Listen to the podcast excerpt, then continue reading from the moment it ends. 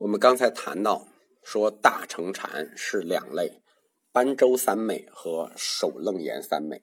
所谓般舟三昧，就是佛起佛现前定。那另一种能反映般若学特色的大乘禅呢，就是首楞严三昧。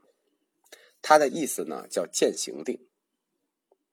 这种见行定呢，实际就是对佛的一种想象，就是想象他不可思议的神力，想象他智慧般若的沉思。就是你，你就想象这个佛有多少神力，想象这个佛有多少这个智慧的沉思。凡是遵循般若学的三昧，毫无例外的都有一个特点，就是会宣扬佛菩萨神力这种怪诞的想象。但是这种大乘禅，这个对佛的神力的狂诞想象，会带来一种负面。就是会在理性里带来一种想象的负面是什么呢？就会阐发对佛菩萨天神这种东西真实性的否定。实际上，在整个魏晋般若学的发展里头，在般若学指导下的这种禅，就是你用亲身去体验，念念念，忽然佛出现了，佛出现在你面前，佛展了神力，他让你去亲证这种禅定，是为了说明什么呢？他是为了向你说明，所谓佛菩萨不过是幻化的产物，所谓佛菩萨的神通都是你的错觉、你的幻觉。就这种大乘禅，让你体会了，就是让你忽然出现了这种这种幻觉之后，他之所以让你这么修行，实际他是去批判这种东西。他是说，你看佛和菩萨是幻想的，所以魏晋时代。这个般若学的大乘禅，反而带上了一种很强烈的反佛教的这种批判色彩。般若学，它就一定会走向这个方向。为什么呢？我们说过，般若是智慧。我们为什么推崇智慧？因为智慧它不会停留，它总在向终极真理前进。般若学也是一样的，它就是智慧，所以它没有停留在这个范畴里头。停留在对佛菩萨神力的想象里，他会继续往前推，推到你认识到这不过是幻化。般若学批判一切权威，特别是他不光是批判佛菩萨，你看你幻化的是是想是幻想，他把实际上在世界上的事物、真实事物，包括人生、包括人生的现象，这些实在的东西，他都批判了，都是幻觉。他不光把禅定批成了幻觉，他把现实也批成了幻觉。大乘禅把在禅定的中的这种虚构的幻化，当做他自己空观的一种证明，就是所谓佛菩萨这些东西的虚幻，他是想证明现实世界也是虚幻不实的。这个大乘禅那种佛菩萨的虚化。不过就是一个敲门砖而已，就是他为了进一步推导现实世界也是虚幻的。这类大乘禅法跟小乘禅相比，小乘禅有什么特点呢？严于律己，苛责自心，控制自己的情欲，就是对自己要求很严格，真的是苦行。但大乘禅跟这类小型禅比是什么呢？就有一种看破一切，狂纵不羁。可以这么说啊，看似狂纵不羁，其实我们可以看出来，这种大乘禅其实充满了一种悲凉和空虚。我们可以想象般若学流行的当时的社会环境，就明白这种大乘禅为什么就是魏晋时代会出了很多狂放的名士，什么陶渊明什么的。其实这种禅法和般若学结合，它往往就会导致两种倾向，就是混世主义和纵欲主义。但是它背后的情感成因，实际是非常悲凉和非常空虚的。早期的禅思想，就表现在就是中国早期的禅思想，就是这两个流向，一个就是以小乘为主的禅术学，一个就是为大乘为主的般若学。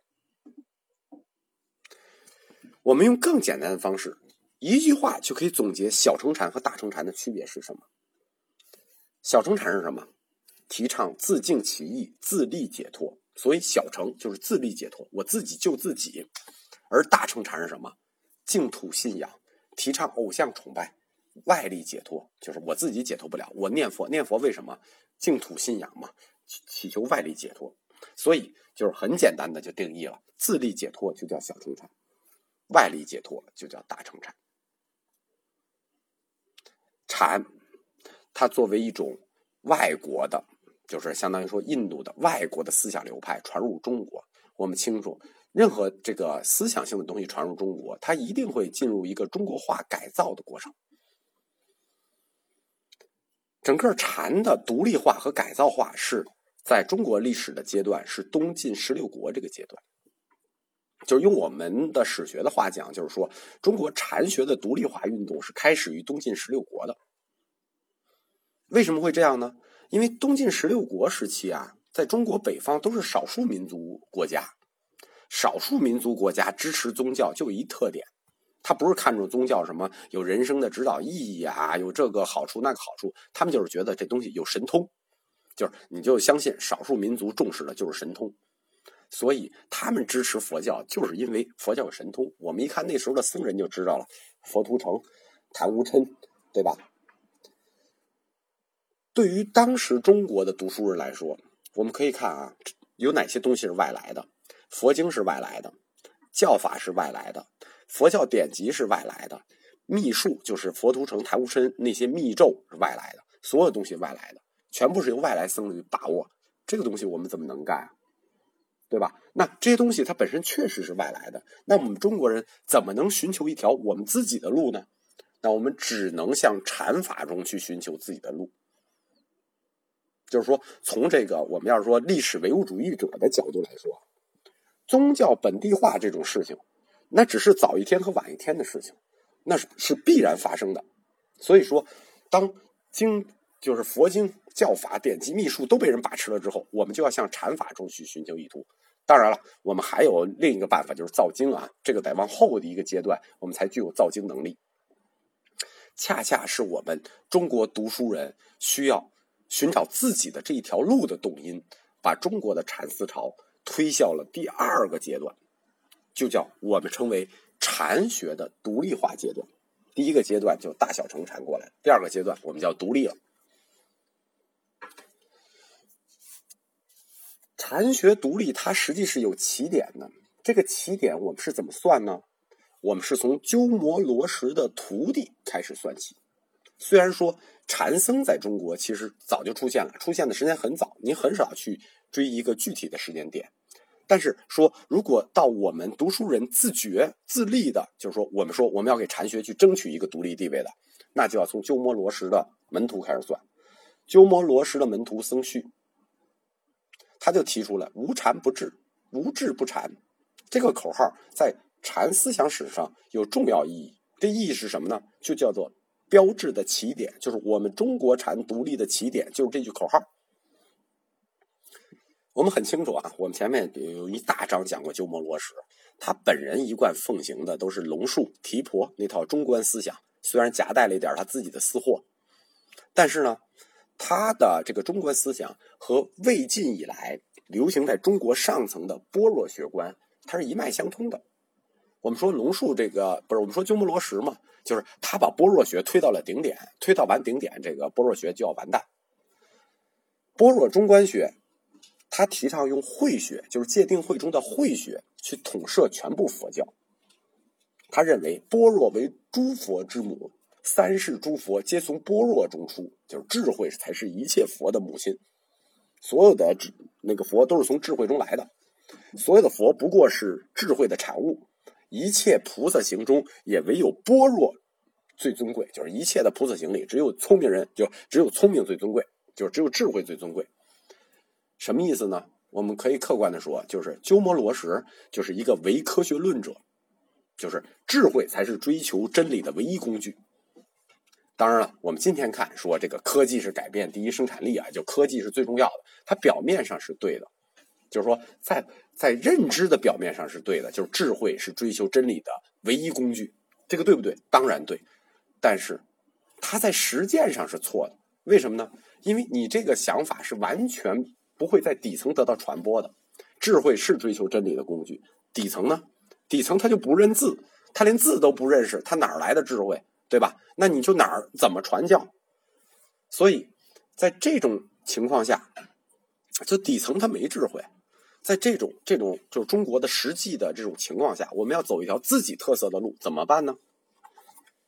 鸠摩罗什的弟子僧绪就要求禅智并重，就是说不光要有智慧，不光要有般若，我们还要禅定。但是这件事情无形中就贬低了般若的威势，打破了般若学占据上层社会的垄断地位。这也反映出来，当时中国僧侣普遍对禅学感到的那种兴趣。可以这么说吧，就是徒弟提出了个口号，无形中打了师傅的脸。我们前面讲过一小节儿，但是没有往深讲，就是鸠摩罗什。他在西安译经的时候，中间有一个也是来了一个印度人去投奔他，就是基宾人去投奔他，叫觉贤。觉贤是我们汉语的称呼，叫觉贤大师。他的梵名叫佛陀跋陀罗。觉贤大概在公元四百零八年到长安，他是从基宾来的。我们大概介绍一下基宾啊，基宾其实我们前面也介绍过，但是可能大家没有用心听。基宾这个地方，它就是在阿富汗附近。靠近克什米尔，就是我们说传入中佛教传入中国的路径中，有一块地方曾经被希腊化过，就是这块地方基宾，它曾经被亚历山大征服过，被希腊化了，后来它又变成了贵霜王朝的一部分。这个觉贤当年来投奔鸠摩罗什，鸠摩罗什开始接待了他，在西安大弘禅业，但是在公元。四百一十一年，觉贤被迫南下，就是我们讲过那个故事啊，就是中间这个他的弟子一部分弟子找了，就是鸠摩罗什的弟子找了觉贤一点麻烦，然后最后就把觉贤轰走了。但是呢，有一些鸠摩罗什的弟子就跟随觉贤一起南下了。我们提过，他就去了那个庐山慧远那儿了嘛。当时鸠摩罗什门下有四十多个他的弟子、会官什么的，就跟着觉贤一起走了。说明什么呢？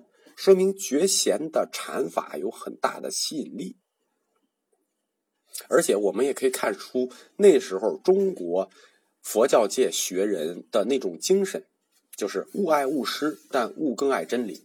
说师傅把他排挤走了，但是我们觉得他说的是对的，我们要跟着他走。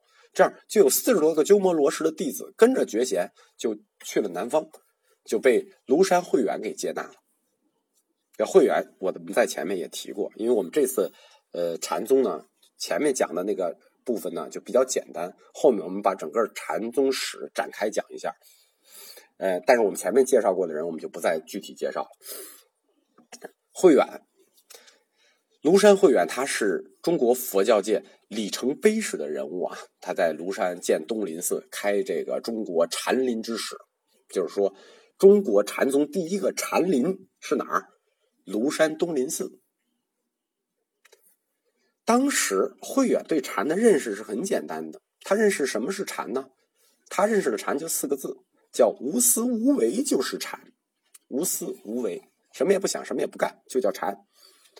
这个实际不光是慧远大师的认识，这其实是当时整个中国佛教界对禅的认识。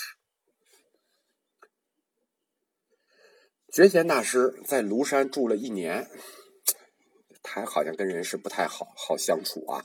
他就又就是他又去投奔了那个刘裕，就是当时定都于南京的这个宋南朝宋，在那儿专门译经啊，译经很有名啊。他后来他译经的那个庙又叫禅窟，可见教授禅法是他一个重要业务，所以他住那个地儿就叫禅窟。我们今天现存觉贤的书就是《法华宗要序》。当时跟随他走的鸠摩罗什的弟子，就是后来是他的弟子慧观，跟他在那儿翻译了《观无量寿经》。这本《观无量寿经》，那对中国禅宗影响就很大了，因为它是净土宗的根本经之一。后来我们知道，中国到后期我们会讲到禅净就合流了，就禅宗和净土宗就合流了。但是我们从今天他现传下来的这个《法华宗要序》来看，鸠摩罗什传的是五门禅啊，呃，觉贤传的是这个他的禅，这个他们所传的禅法，其实我们一看还都是小乘禅，就是都没有超出安般守义禅所教的禅数学的范畴。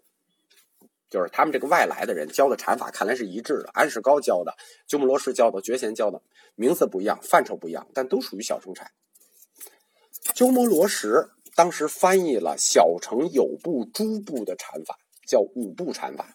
就是说，鸠摩罗什整个给你了一套小乘禅的禅法，但这个禅法就属于不同的派别啊，有一切有部的，可能有基印部的，可能有那个引光部的。啊，那是大乘的，就是他把各不同的找了五部给你翻译出来，叫五部禅。它与流后东汉流行的那种安般守义禅和十二门禅是一致的，只不过就把那个禅法更加的系统化。觉贤传的禅其实也是小乘禅，他这个禅叫修行方便禅，这名字特别好，修行方便禅。它也有一个特别难难叫的名字，叫达摩多罗禅经。那个时候来中国的这印度人叫达摩的是特别多啊，达摩、达摩多罗。慧远大师专门写了一篇文章，去介绍这个觉贤翻译的修行方便禅。因为当时觉贤已经到了庐山啊，慧远大师总结这个修行方便禅呢五点，实际他本身总结这个禅是四点。这四点，第一个叫不净观，第二个叫慈悲观，第三个叫三界分别观。第四个叫十二因缘观，再加上慧远自己就是从安般守义禅留下来的单独论述的那个属息观，加起来也是五门，也是五门。据此可知，就是五部禅法，就是五门禅和五部禅，是晋宋之际。南北流通的主要禅学，这里我们要特别注意一个有意思的事情是什么呢？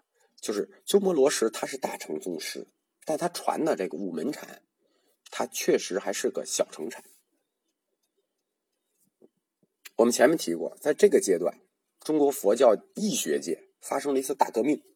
什么革命呢？就佛性论出来了。觉贤和法显译了。大般泥环经，以泥环不灭，佛有真我，一切众生皆有佛性。这个思想震撼了整个中国佛教界。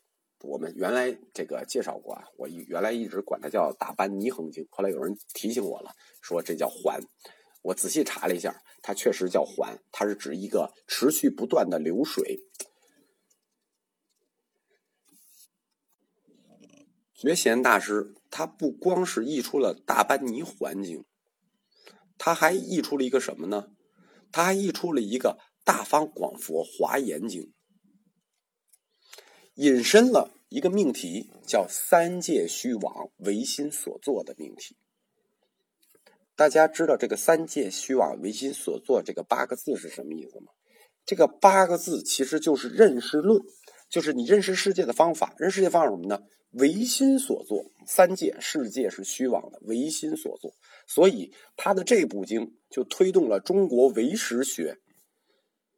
可以这么说，《佛性论》大般泥环译出来了，《大方广佛华严》译出来了，《唯识论》译出来了，那它就标志着在中国流传二百余年、近三百年的般若性空说。就准备结束了，或者说他的统治已经行将结束了。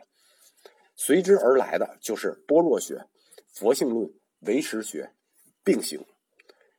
可以说，我们后世因为研究不深，导致易学混乱，就是从这个时候开始的。从此，觉贤大师译出的这两部重要的经书，就是佛性论和唯识学，它也就渗透到了禅学的理论领域。这样，但但是大家注意啊，这两个都是大乘学啊。五门禅独行的局面就要改变了。五门禅是小乘学，但大乘学已经出来了，它会逐渐的去渗透小乘禅法。除了觉贤大师译的这两本经书对当时的禅法有影响，其实马上就有另一个翻译师译出的两本经。对这个中国的禅的思潮的转变影响更大。在继觉贤就是佛陀跋陀罗之后呢，建业一场又来了一个跋陀罗，叫求那跋陀罗。这个求那跋陀罗，他来到一场，他译了两本经。第一本经叫《圣曼经》，《圣曼经》是简称啊，实际叫《圣曼狮子吼译成大方便方广经》。这个我可以给你们大家读慢一点啊。圣曼是指一个人。就是居萨罗国国王波斯涅王的女儿，圣光圣光王的女儿，她叫圣曼公主。圣曼狮子吼译成大方便方广经，又简称圣曼经或狮子吼经。方广就是大成的意思，所以一般我们就管它叫圣曼经。这个圣曼经和涅盘经遥相呼应，进一步阐发了一套新理论。什么理论呢？就是如来法身不离烦恼藏，又名如来藏，就是又阐发了如来藏这套理论，就是生死者依如来藏，就是所谓我们提的四缘起中的如来藏缘起之始，就是来自于求那跋陀罗翻译的这本经《圣曼经》。《圣曼经》第一个提出来的，就是在中国第一个提出来的生死者一如来藏，这个阶段。他还译了另一本经，这本经才是中国禅宗的开天辟地的经，是什么经呢？就是《楞伽经》。这本《楞伽经》呢，叫《楞伽阿跋多罗宝经》，它是系统唯识学最早的典籍。我们要单独的提一下这本《楞伽经》，因为这本的《楞伽经》在后世出现了很大的这个这个分流。求那跋陀罗他们译的是四本《楞伽经》，实际还有一个就是北魏的菩提流支翻译的是十卷本《楞伽经》。时差难陀还翻译过一个七卷本的《楞伽经》，就是在中国流行的楞，就是出现过的《楞伽经》有三套，流行过来的有两套。一套是四卷《楞伽经》，求那跋陀罗翻译的。这本《楞伽经》就是后来中国禅宗的圣典，就是达摩一说，我以《楞伽经》传人，就是这套《楞伽经》四卷本《楞伽经》。还有一套就是菩提流支的十卷本《楞伽经》，这两个是完全不一样的。两个谈的都是唯识学，但是呢，我们就说他们的唯识学就是基本上是完全反着的。这四卷本的《楞伽经》，不但把世界和人生的本源归结为了人的唯心，就是就是我们说唯心主义那个唯心呢，还进一步的把这个唯心归结为了什么呢？如来藏，这就是我们说的中国有三分之二的佛教宗派是以如来藏立宗的，就是从《楞伽经》《圣曼经》开始的这一套新的如来藏缘起。体系。